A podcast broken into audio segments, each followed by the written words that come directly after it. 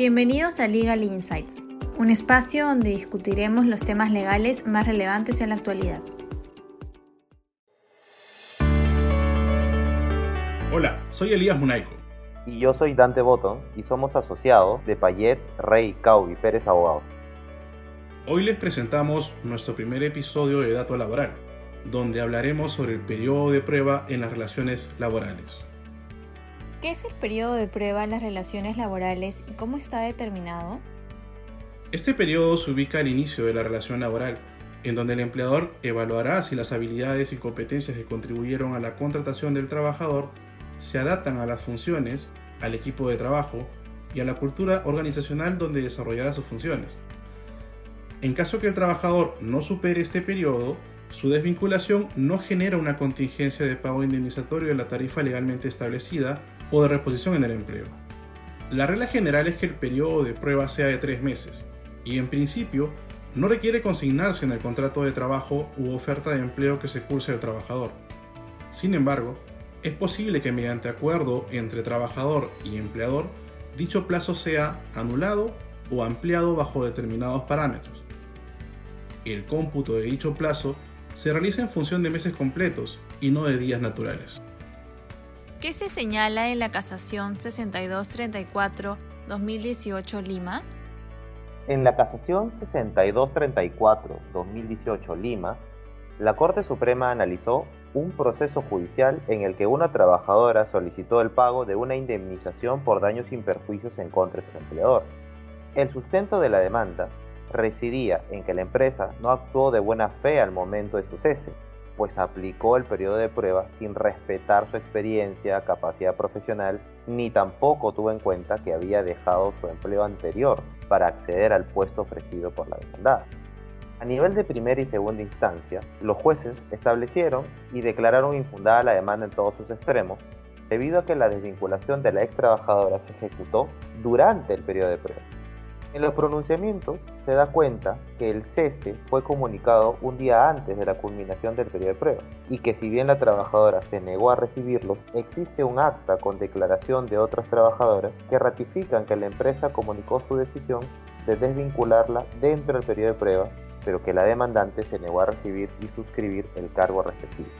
A nivel casatorio, el debate propuesto por la trabajadora consistía en que la empresa no tuvo en consideración que durante el periodo de prueba existieron dos meses, octubre y diciembre, que tenían 31 días calendario, por lo que el plazo de tres meses se cumplió un día antes que se le comunicara su cese por no superación del periodo de prueba, y por tanto se trataría de un despido irregular.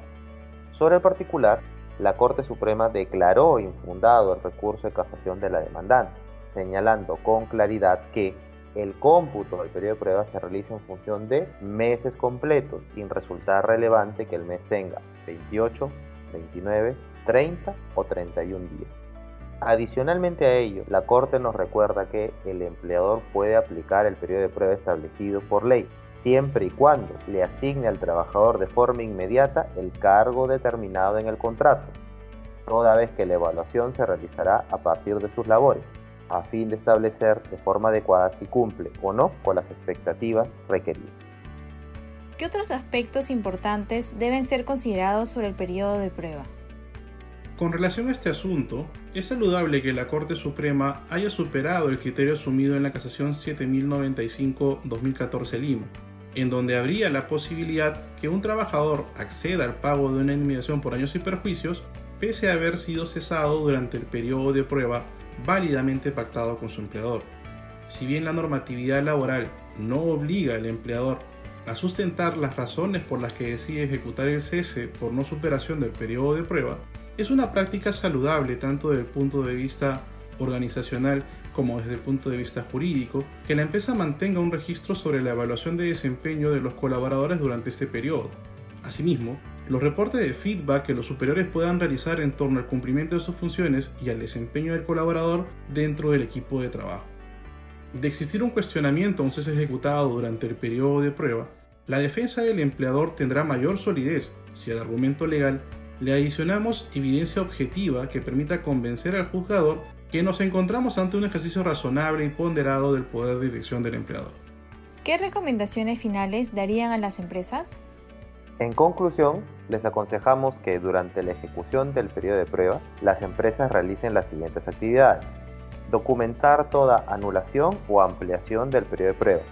Asignar al trabajador recientemente incorporado las funciones previstas en su contrato de trabajo o en la carta oferta de empleo y realizar una evaluación continua del desempeño de los trabajadores.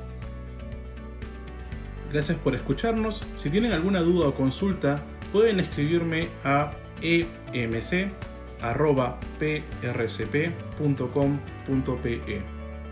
En mi caso pueden escribirme a dbg.prcp.com.pe. Asimismo, los invitamos a seguirnos en nuestras plataformas digitales de Facebook y LinkedIn. Además, los invitamos a visitar nuestro blog, donde podrán encontrar las últimas novedades en temas legales y mucho más. Muchas gracias, Elías. Gracias, Dante. Nos encontramos en un próximo episodio.